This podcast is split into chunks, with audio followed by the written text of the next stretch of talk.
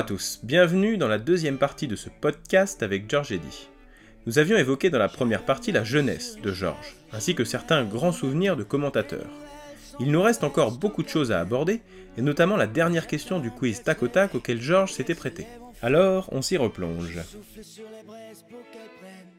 Donc, à un moment, je me suis pris pour euh, Pamela Anderson. Alors, George, on va écouter l'extrait pour nos auditeurs. C'est Eddie Halftime, votre NBA magazine de la mi-temps.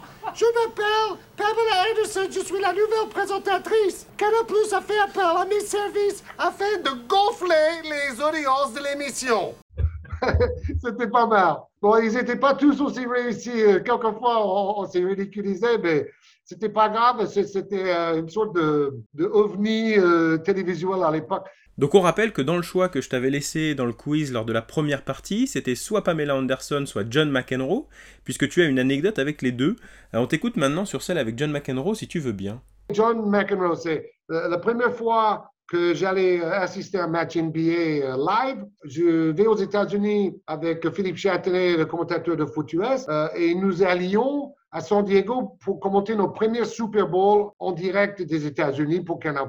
Euh, J'ai vu que euh, au moment où on est arrivé à Los Angeles, il y avait un match des Lakers et on s'est fait accréditer. Ça, marche au culot, euh, comme pour avoir ma place à Canal un peu. Donc, on, on a des accréditations pour moi et Chet. Déjà, il faut dire qu'on était carbonisé par le long voyage. En plus, j'avais commencé le voyage à Helsinki en Finlande. Donc, on était rincé complet mais on était sur l'adrénaline. Ah, on va voir un vrai match NBA, etc. On prend les écrans et on voit qu'ils nous ont mis euh, tout, tout en haut du. Euh, alors là, c'était le forum de Los Angeles. Euh, on avait la tête qui touchait le plafond, quoi. Donc j'ai dit, c'est pas grave, Philippe, regardez, autour du terrain, il y a plein de places vides. on va s'asseoir n'importe où et comme on a un écran, ça va bien se passer.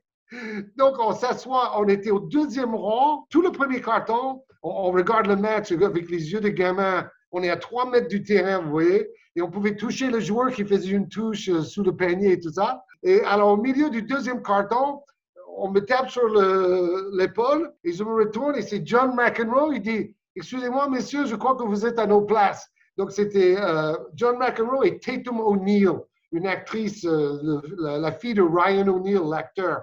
Euh, et donc, nous avons laissé nos places à McEnroe et Tatum O'Neill. Euh, mais bon, on a quand même vu euh, un carton et demi tout près. après, on, a dû regagner nos places sur la Lune, mais c'était assez rigolo.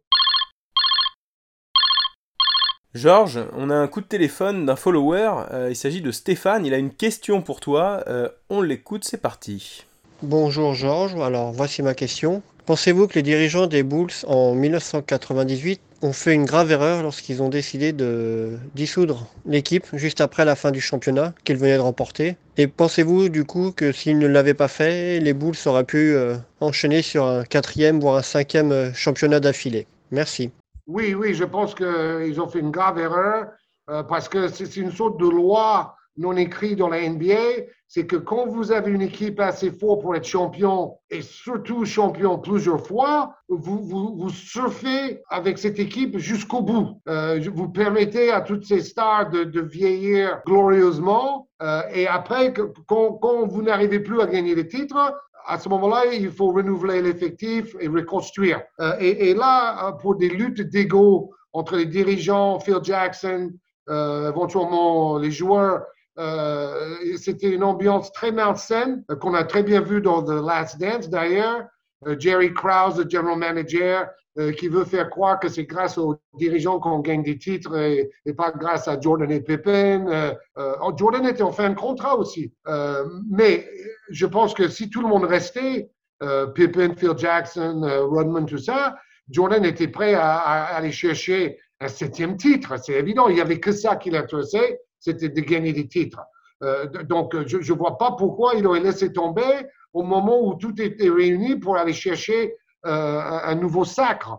Après, il y a l'histoire euh, du lockout qui tue un peu la popularité à ce moment-là de l'NBA. C'était un, sale moment à, passer avant d'arriver dans l'ère Kobe, Shaq et Tony Parker. Et d'ailleurs, j'ajouterais que c'est un peu la même chose même si c'est moins la faute des dirigeants, mais à la fin, du tandem Shaq-Kobe. Là, c'était la faute de Kobe qui a poussé Shaq dehors, Phil Jackson dehors, parce qu'il voulait être le seul king of the mountain. Là, là c'est pas la faute des dirigeants, c'est la faute de, Kobe que les dirigeants ont suivi parce que, en fait, euh, Jerry Buss ne, jurait que par Kobe. Et donc, il a laissé Kobe choisir le coach. Euh, après, il n'y avait plus, il y a plus personne qui voulait jouer avec lui parce qu'il était tyrannique à ce moment-là.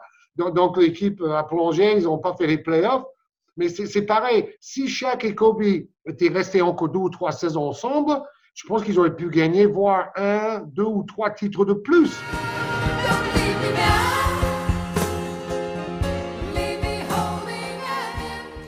Allez Georges, c'est le moment d'aborder la troisième rubrique du podcast et on va parler des différentes rencontres que tu as pu faire durant ta carrière et on va se concentrer essentiellement sur la NBA. Euh, tu as une relation particulière avec Shaquille O'Neal que tu rencontrais notamment à Orlando. Est-ce que tu peux nous raconter aussi l'anecdote du KFC à Paris s'il te plaît? Tout à fait. Alors Shaq, Shaq c'est comme Jordan. Euh, il venait presque tous les ans euh, avec, bon lui c'était Reebok et Jordan Nike pour faire des, des tours promotionnels euh, en Europe et notamment en France, parce que les deux euh, adoraient la France. Euh, donc j'ai été souvent pris pour être traducteur des confs de presse, guide dans Paris, un peu l'homme à la disposition de la star pendant quelques jours pour rendre sa vie plus facile. Et j'ai été ravi de jouer ce rôle-là et de me retrouver vraiment dans l'intimité de deux grands champions pendant le séjour parisien. Euh, alors, l'histoire du Kentucky Fried Chicken, euh, c'est quand Shaq faisait un concert de rap avec les Fushnikins euh, au Zénith. ils ont pris du retard par rapport au planning. la salle était pleine, mais les gens commençaient à s'énerver parce que on avait déjà une heure de retard. Et, et Shaq et Fushnikins refusaient de commencer le concert avant d'avoir mangé du Kentucky Fried Chicken que nous avons dû aller chercher à l'autre bout de Paris, à la porte d'Italie. Et avec les embouteillages et tout ça, euh, ils ont mis deux heures pour ramener euh, des buckets euh, de Kentucky Fried Chicken à chaque et, et Bon, enfin, heureusement, ils arrivent. Ils ont pu manger le fried chicken et après le concert a eu lieu. Mais moi, été là, un peu comme l'histoire de Jordan à Géo André. Je, tous les dix minutes, je dis soyez patient, euh, ne mettez pas le feu au zénith, s'il vous plaît. Euh, chaque et les rappeurs vont, vont arriver rapidement. Euh. donc, j'ai passé mon temps à, faire patienter la, foule et, à la fin, ça s'est bien passé. J'avais un, meilleur souvenir avec Shaq, c'est quand il m'a invité à, faire du pick-up avec lui et ses gardes du corps et avec quelques espoirs de Levallois, dans la salle de Levallois. Et on a fait un entraînement de deux heures où on a joué, j'ai joué euh, face à Shaq. Et le, meilleur moment de ce fameux match, c'est quand j'arrive devant lui, il est devant le cercle, je fais une énorme feinte de grand-père vers ma droite et il, mange sur la, il plonge sur la feinte et je lui dis, euh, est-ce que c'est ton slip là-bas, Shaq? Je l'ai fait quitter son slip. Bon, ça l'a énervé. Il a pris le ballon, il a traversé le terrain, il a pété un dunk et le, le panier bougeait comme ça pendant cinq minutes. C'était amour de rire. Alors, il y a un autre personnage de la NBA euh, que tu rencontres euh, plusieurs fois, c'est Pat Riley, l'ancien coach évidemment de Los Angeles, New York, Miami. Et dans ton livre, tu racontes qu'il avait une phrase, euh, c'était My Way or Highway, hein, qu'on peut traduire littéralement par à ma façon ou sur l'autoroute. à quel point est-ce que tu penses qu'un coach doit imposer son identité et à quel point tu penses qu'un coach doit s'adapter à ses joueurs? Bah, de toute manière, il faut un équilibre. Euh, Pat Riley disait ça parce que dans les années 80, les, joueurs acceptaient euh, une discipline de fer d'un coach renommé. Euh, et aujourd'hui, sans doute beaucoup moins en dehors de, Popovich. Popovich, c'est un peu le, dernier coach qui a cette emprise sur, tout le club et où les joueurs euh, n'osent pas euh, le, confronter. Et, ça peut très bien fonctionner. Ça a très bien fonctionné. Euh, pendant 20 ans, ils étaient en playoff chaque saison, les Spurs.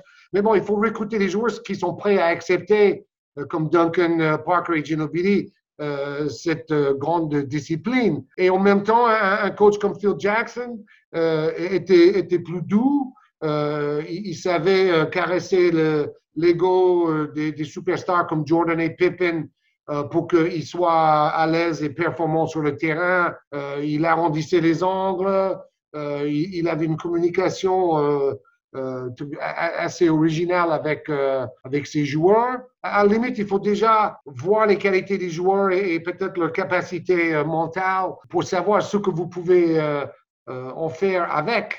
il n'y a pas de, règles. Être strict, c'est mieux que d'être un peu euh, comment dire, laxiste. Euh, euh, je, pense qu'on peut trouver un exemple d'un coach dans chaque catégorie qui a réussi ou qui a, a manqué de réussir. Déjà, par exemple, Red Auerbach, ça remonte très loin, mais il était très proche de ses joueurs et il savait mettre en valeur euh, les Bill Russell, les Bob Cousy, euh, pour, que justement il n'y a pas de lutte d'ego à l'intérieur de l'équipe.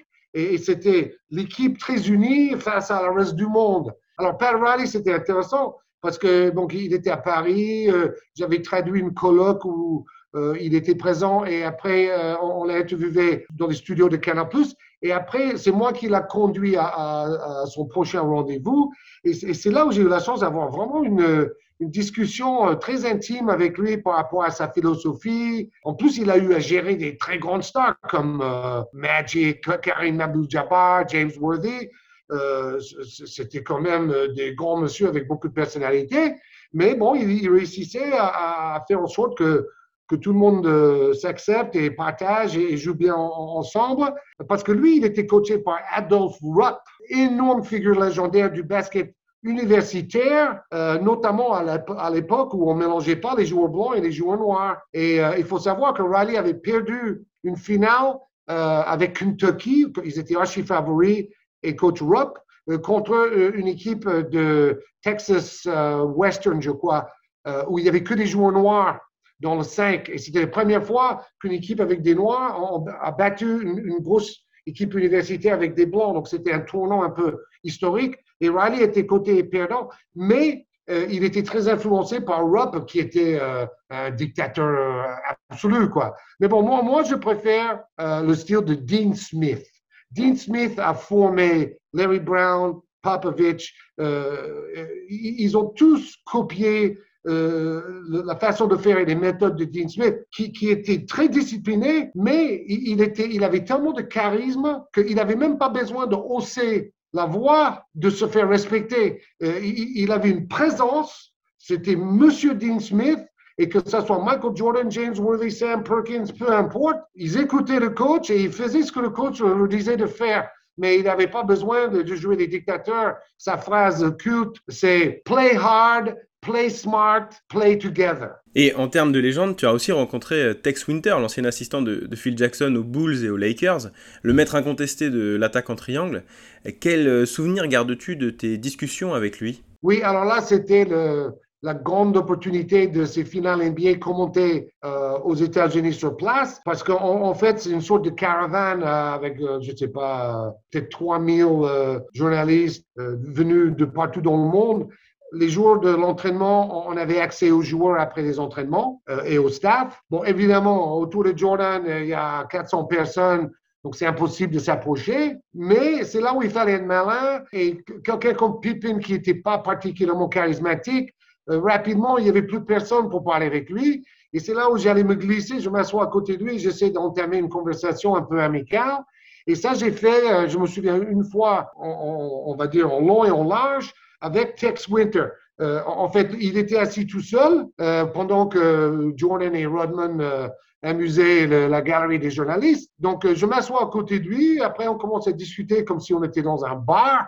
et il me raconte tout un tas d'anecdotes sur le triangle, comment Jordan ne voulait pas le mettre en application, comment ils étaient comme ça souvent, comme de taureaux euh, euh l'un contre l'autre. Et, puis tout, tout, toute la philosophie, c'est-à-dire c'est un equal opportunity offense où chacun peut marquer, peut faire la passe, un peu comme le, le jeu des Warriors de Golden State, de Curry et Thompson et Durant.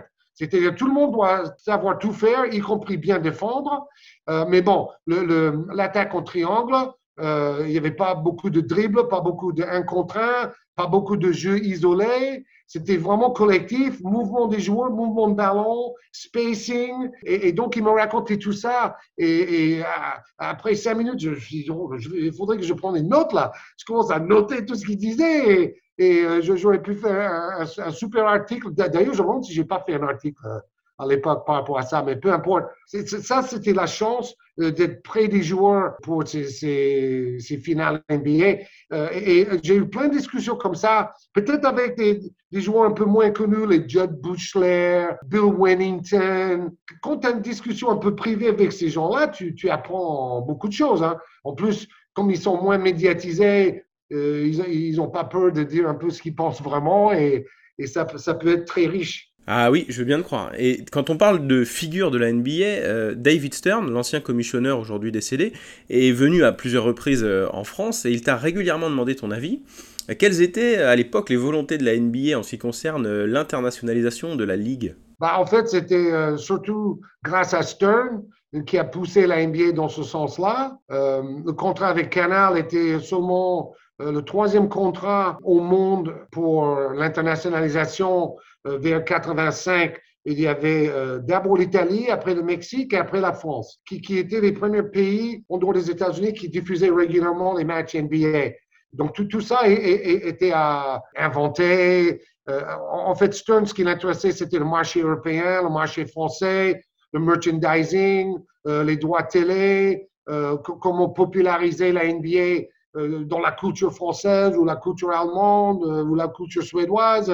C'était un type incroyablement brillant, euh, un, as du marketing surtout. c'est lui qui avait lutté contre les drogues dans la NBA pour nettoyer la mauvaise image des années 70. Il arrive en même temps que Jordan, donc lui aussi il a surfé sur cette popularité.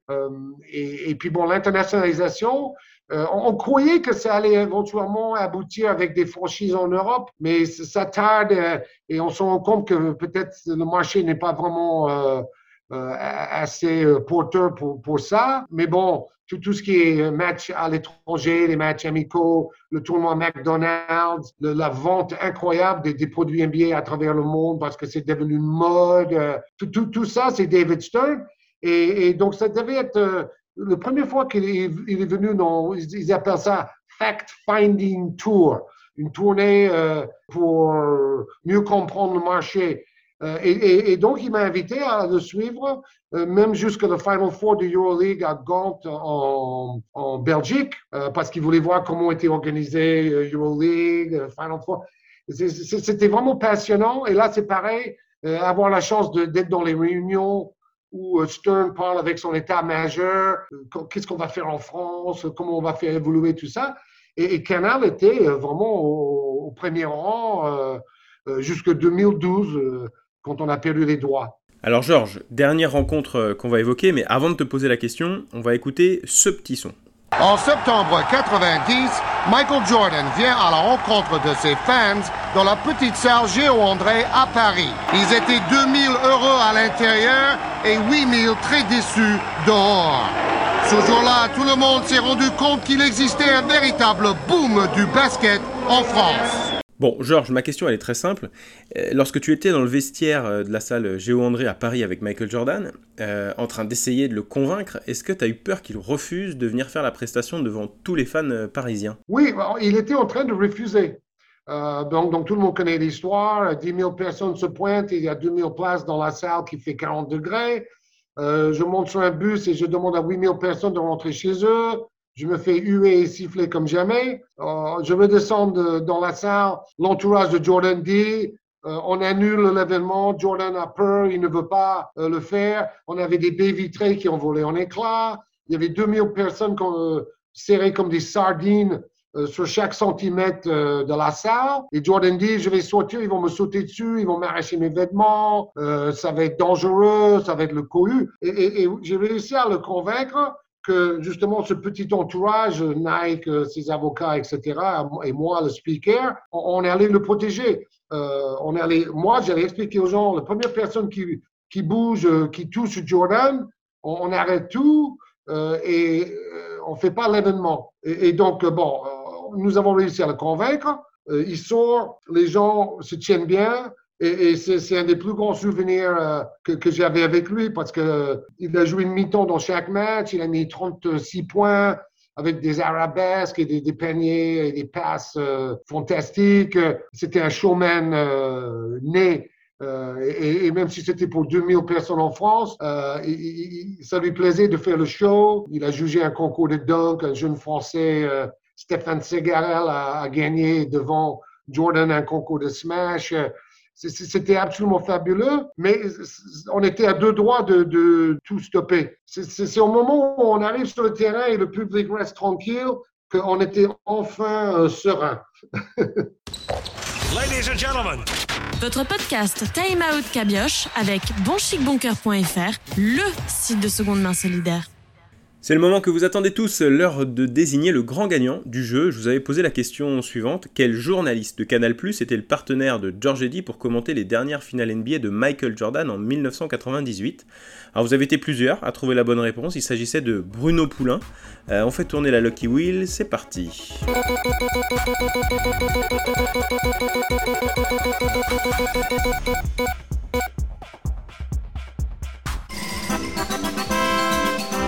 Et le vainqueur est Steven Furon.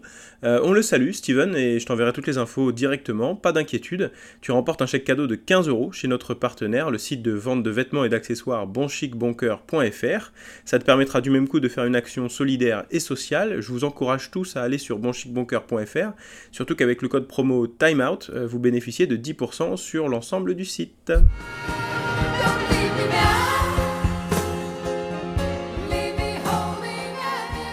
Quatrième rubrique euh, de l'émission, Georges, euh, on va parler des Jeux Olympiques. Tu en as fait six.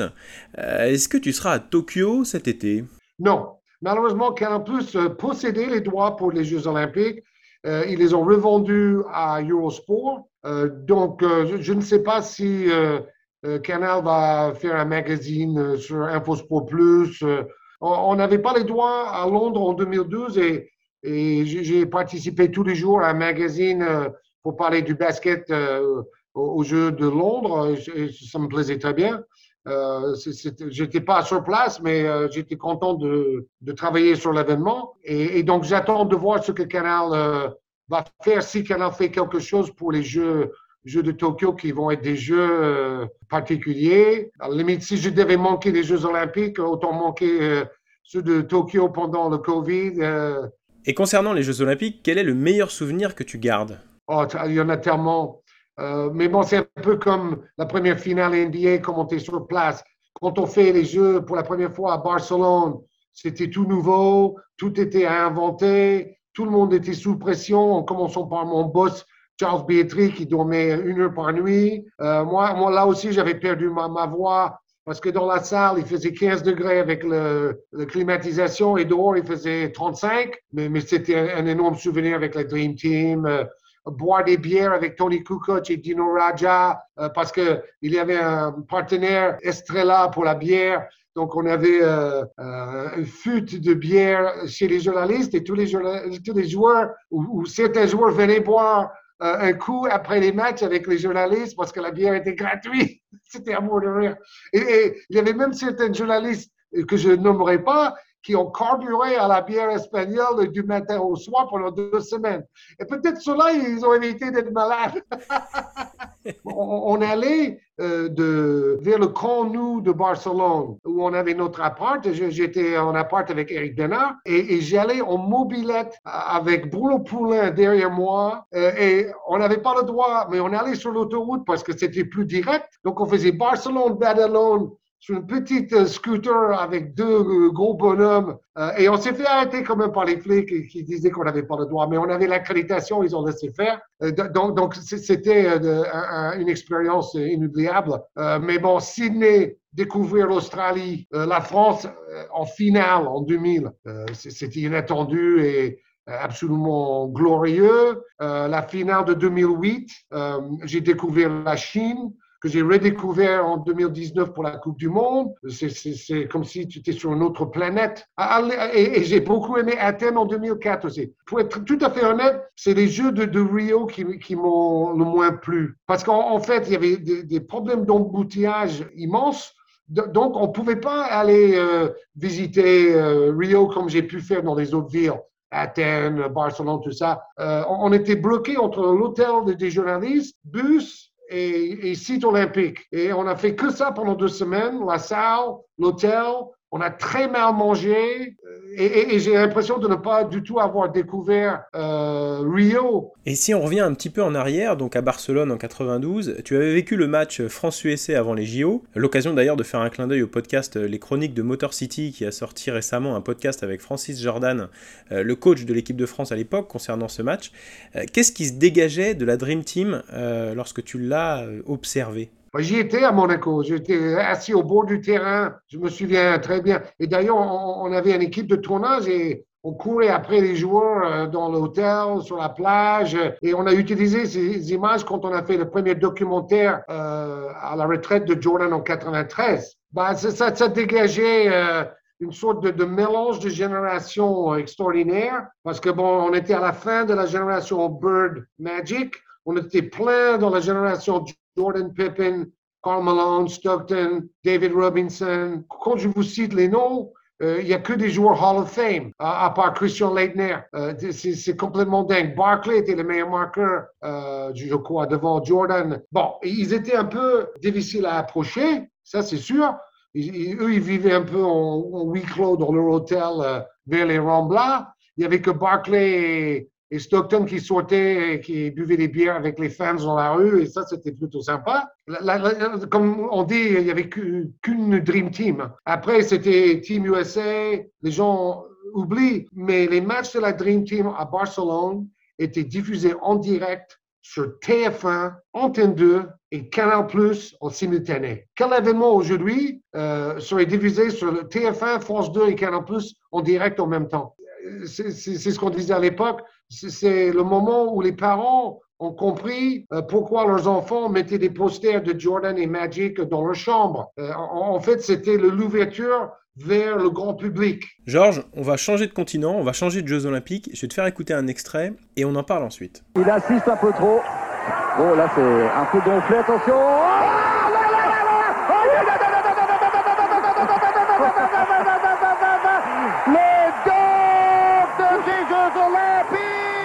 Peut-être le dunk de l'année, mais meilleur qu'en NBA. C'est pas possible qu'on vient de voir, messieurs, dames. Est-ce que pour toi, ce dunk de Vince Carter par-dessus Fred Weiss est toujours le plus beau dunk de toute l'histoire en match? Oh, il y en a sans doute d'autres, euh, oui, en match, oui, parce que dans le concours de dunk, on a vu plus fort, évidemment. Euh, mais là, il n'y a pas de défenseur, il n'y a pas de pivot de 2-15 euh, qui vous attend. Euh, c'était le, côté surprenant, le fait qu'il fait du saut de mouton au-dessus d'un pivot de 2-15 qui baisse à peine la tête. C'était ce, côté inattendu, étonnant, entre deux équipes qui allaient plus tard faire la finale en plus. C'était un, alignement de, des étoiles. Bon, après, j'ai détesté cette stupide polémique par rapport à Fred Weiss où les gens disaient Mais pourquoi tu n'as pas fait faute euh, ben, S'il avait fait faute, on n'aurait pas eu le plus beau dunk de l'histoire. Donc, heureusement, il n'a pas fait faute. Et, il a fait une grande carrière. C'est pas parce qu'un euh, athlète euh, surhumain comme Vince Carter arrive à sauter au-dessus de trois pour dunker, que, que c'est la honte. Moi, je veux bien être sur un poster avec, avec Jordan qui saute au-dessus de ma tête comme Superman. regardez, encore aujourd'hui, ça fait quoi, 22 ans plus tard, on, considère que c'est peut-être le plus beau dunk de, tous les temps. Là, là, j'ai eu la chance que mes cordes vocales ont tenu là, parce que j'ai été euh, pas loin de la zone rouge. Alors, on va sortir des Jeux Olympiques, Georges, et puis euh, il n'y aura pas besoin de tes cordes vocales là, mais on va écouter un extrait, et puis ensuite j'ai une question pour toi. Voilà, ça c'est dribble dans le dos, c'est pas facile. Et shoot du terrain, il excelle là-dedans. Regardez Il est énorme. Il est énorme. Georges Eddy, superstar, qui met le shoot du milieu du terrain au premier essai. Oh là là, il aurait pu gagner 200 000 euros. À demain, c'est rare, hein, mais il va les réclamer, les 200 000 euros. voilà pour la démonstration. Et donc, les 200 000 euros, tu les as demandés ou pas? Non, non, pas du tout.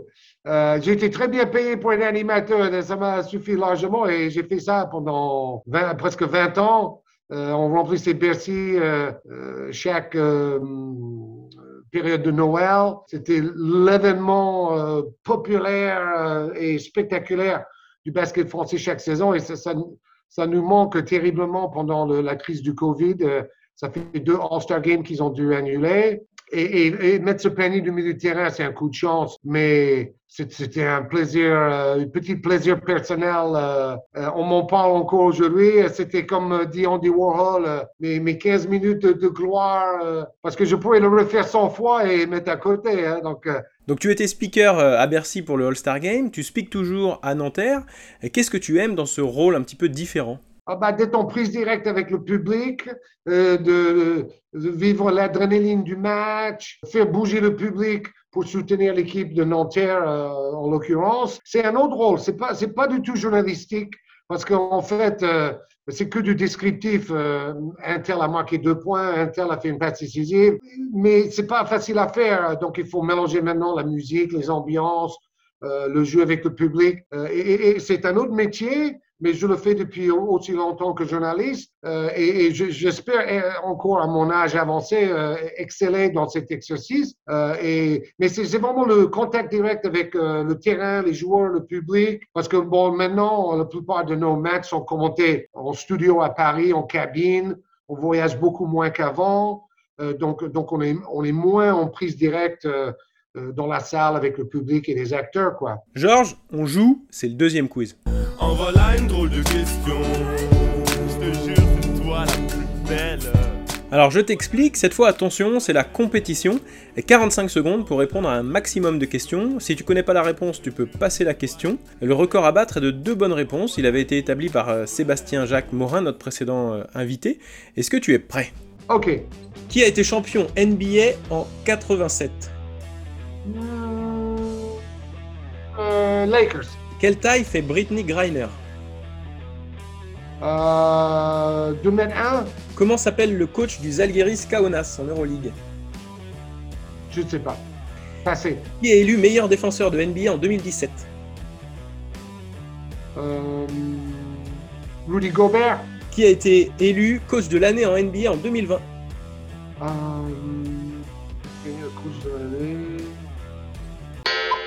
Top, top, Je me top. souviens plus. Coach de Denver, peut-être. Non, c'était Nick Nurse. Ah, bien sûr. Alors on va donner les bonnes réponses. Ça fait une bonne réponse, Georges. Euh, c'est pas, c'est pas énorme. Bon, t'as eu bon sur les Lakers quand même, hein, qui a été champion NBA en 87. Alors la taille de Britney Griner, c'est 2m03. Le coach du Zalgiris Kaunas en Euroleague, c'est Martin Schiller. Le meilleur défenseur NBA de 2017, c'est Draymond Green. Et donc, le coach de l'année euh, en NBA en 2020, c'était donc Nick Nurse. Bien sûr, bien sûr. euh, Derrière le magnifique parcours de Toronto. Oh, c'est pas grave, Georges. Euh, C'est donc Seb qui reste le tenant du titre avec deux bonnes réponses. Et puis on verra si notre prochain invité fera mieux. Les quiz, j'a- j'avoue, quand je suis sous pression, je craque. Alors, j'ai trois questions euh, pour terminer, Georges. La première, c'est qui vois-tu champion NBA cette saison? Très difficile. L'équipe qui arrive à rester en bonne santé euh, jusqu'au bout. Une équipe comme Phoenix euh, a évité les blessures, mais tous les autres sont diminués. J'aime bien Milwaukee avec Antetokounmpo, mais c'est clair que si enfin quand même Brooklyn arrive à jouer avec les trois superstars, en même temps, ce qui n'a pas été souvent le cas cette saison, Brooklyn doit être considéré euh, comme, favori. Mais, je pense que les Lakers vont avoir du mal, euh, vu les absences de AD et, LeBron. Euh, ça va être un peu court pour retrouver la forme optimale. À la limite, je me demande si les Clippers ne sont pas plus favoris que les Lakers en ce moment. Denver, c'est incroyable ce que Jokic fait, MVP sûr. Et pourquoi pas au moins aller en finale NBA. ça peut être Denver, Utah. Euh, c'est peut-être l'année pour une grosse surprise. Aïe, je vois que t'as pas cité euh, mes Celtics de Boston, c'est peut-être pas la bonne année alors.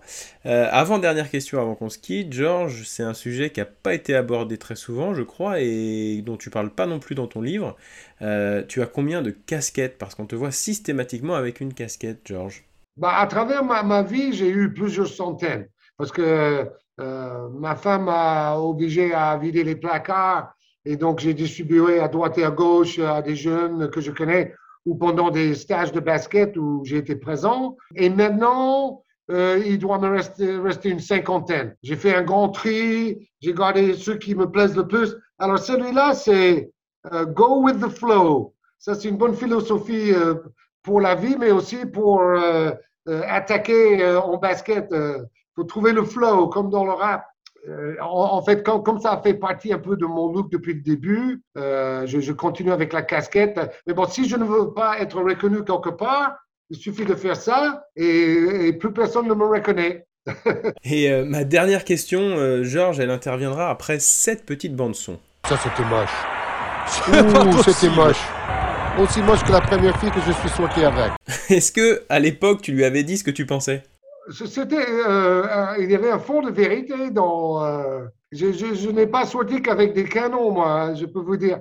Mais bon, c'est le genre de propos un peu misogynes qui passerait plus du tout aujourd'hui. Et je n'en suis pas particulièrement fier non plus. Euh, mais bon, ça faisait un peu partie des délires euh, qu'on pouvait se permettre euh, parfois au milieu de la nuit euh, quand on avait quelques abonnés euh, qui nous accompagnaient. Ouais, abonnés dont je faisais partie et dont beaucoup d'auditeurs ont fait probablement partie également. voilà, Georges, c'est terminé. je voudrais te remercier du fond du cœur d'avoir été mon invité. Je voudrais donner mes sources pour la préparation de ce podcast.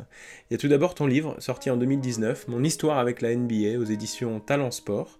Et puis les deux épisodes du podcast intitulé 48 que vous pouvez retrouver sur le site Basket USA où Georges aborde beaucoup de détails de sa vie et de sa carrière. Georges, si tu avais un mot de la fin, peu importe le sujet, quel serait-il? Bah, Je dis toujours, c'est la philosophie de mon père. Euh, il disait toujours vivre et laisser vivre. Euh, c'est tout, simple parce que pour quelqu'un de handicapé comme lui, euh, d'avoir cette tolérance vis-à-vis -vis des autres et, garder une certaine attitude positive par rapport à la vie en général, ça m'a beaucoup inspiré en fait. Merci Georges Eddy. Je vous rappelle que ce podcast est disponible sur vos plateformes d'écoute encore, Spotify, Apple Podcast, Deezer, Google Podcast notamment. Vous pouvez également nous rejoindre sur la page Facebook du podcast et sur Twitter. On se quitte avec cette chanson que vous entendez depuis quelques secondes déjà, choisie par George Woodstock de Johnny Mitchell. Et on se retrouve dans deux semaines avec euh, une invitée de prestige. D'ici là, portez-vous bien. Salut Georges. Bye bye Johan.